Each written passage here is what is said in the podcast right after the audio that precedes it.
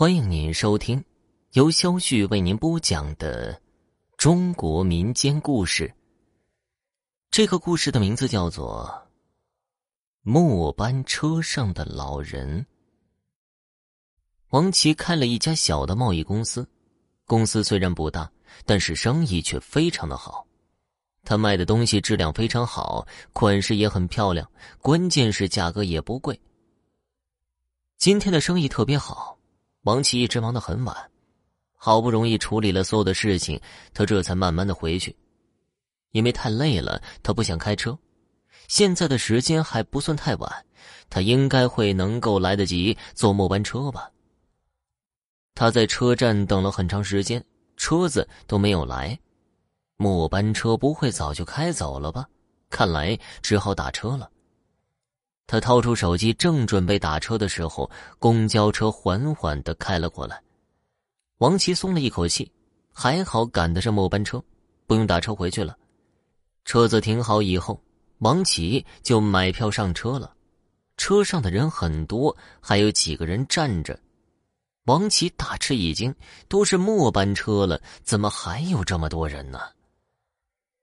他找了一个位置站好，车子缓慢的向前行驶。中途有几个人下车了，王琦终于有了位置坐。累了一天了，他总算是能够稍微休息一下。王琦渐渐的睡着了。等他醒来的时候，发现有个老太太也上车了，车上已经没有位置了。老太太颤颤巍巍的，很费劲的站在车上。王琦不知道老太太为什么这么晚还在外面，看她的样子让人觉得有些心酸。王琦站起来对老人说道：“老人家，请你过来这里坐。”老太太对王琦露出诡异的微笑：“谢谢你啊，小伙子，你真是个好人，好人有好报。”王琦被夸奖的有些脸红了，啊，应该的。过了一会儿，老太太突然凶狠的说道：“你这小伙子有毛病是不是啊？竟然这样对老人家，太过分了！”王琦不知道发生了什么事情，他奇怪的问道：“老太太，你说什么呢？我什么都没做呀，到底发生了什么呀？难怪你这么好心呢，把位置让给我坐，谁知道这是在故意整我。”小伙子，你太过分了！车上的人都看着他们，那些人虽然面无表情，但是给人一种特别不舒服的感觉。王琦有些委屈：“我真的什么都没做呀，老人家，我好心把位置让给你坐，我真的不知道自己做错什么了，让你这样生气。”老太太摸了一下座位，然后伸出手来给王琦看。王琦仔细一看，老太太的手是湿的，这东西看上去黏黏的，像是胶水。王琦大吃一惊：“这什么东西啊？我从来没有弄过这个呀！我怎么可能把它弄在椅子上？”老太太不依不饶：“我说你怎么这么好心，把位置让给我？原来你想算计我！真是的。”你的心肠怎么这么恶毒啊？要用这种方式来欺负老人家？我真的没有做过呀，你要相信我呀。车上的人冷漠的看着他们，真是事不关己高高挂起，没有一个人愿意出来为他说句话，却没有人指责他。他们就像在看电视一样，冷漠的像块冰。王琦大声的说道：“我真的没做过。”我不知道这胶水是从哪儿来的，我说的是真的。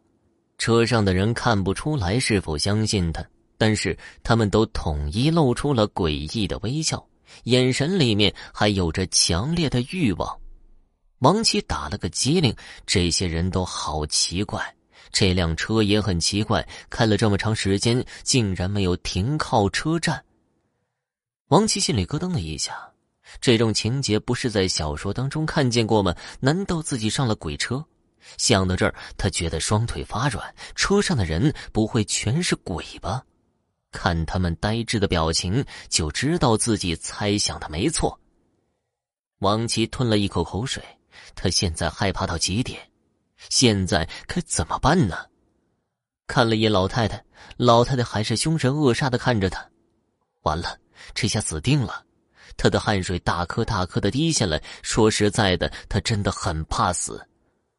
老太太露出诡异的笑容：“我不会放过你的，我要好好的教训你。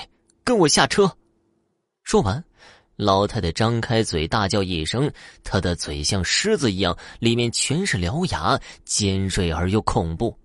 王琦吓得后退一步，老太太大声的叫道：“停车！我要好好教训他。”车子吱嘎一声停了，门慢慢的打开了。老太太狰狞的说道：“小伙子，跟我下车，要不然你今天就麻烦了。”说完，老太太一把抓住他的手，把他从车上拖了下来。老人的手十分冰冷，硬的像树根一样。王琦觉得很不舒服，他拼命的想要挣脱，可是因为力气不够，他还是被拖下了车。